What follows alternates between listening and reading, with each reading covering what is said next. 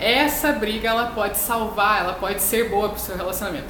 Então, para isso é bom que as duas pessoas já tenham um acordo, né, um pré-acordo. Eu e a Bárbara a gente tem vários acordos assim e tem inclusive acordo para brigar. A gente, né, tem vários. Eu vou trazer aqui alguns acordos para vocês hoje, mas a gente tem acordos para brigar, porque daí na hora que tiver a briga que a gente já sabe que vai ser inevitável, a gente tenta é, evitar a todo custo, mas como a gente sabe que vai ser inevitável, a gente tem esses pequenos acordos de como que vai ser. Uma arbitragem, como se fosse realmente uma arbitragem, né?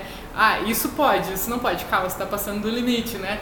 Então, esses pequenos acordos que eu vou trazer para vocês hoje, de como ter uma briga que seja boa para o seu relacionamento, que tenha como objetivo melhorar o seu relacionamento, não só sair ganhando ou perdendo, porque na verdade, quando um sai ganhando e o outro sai perdendo, então ninguém ganhou, porque um relacionamento realmente tem que ser a vitória dos dois, né? Ninguém tem que ganhar ou perder nada. A gente está ali para jogar um jogo gostoso, os dois ganharem.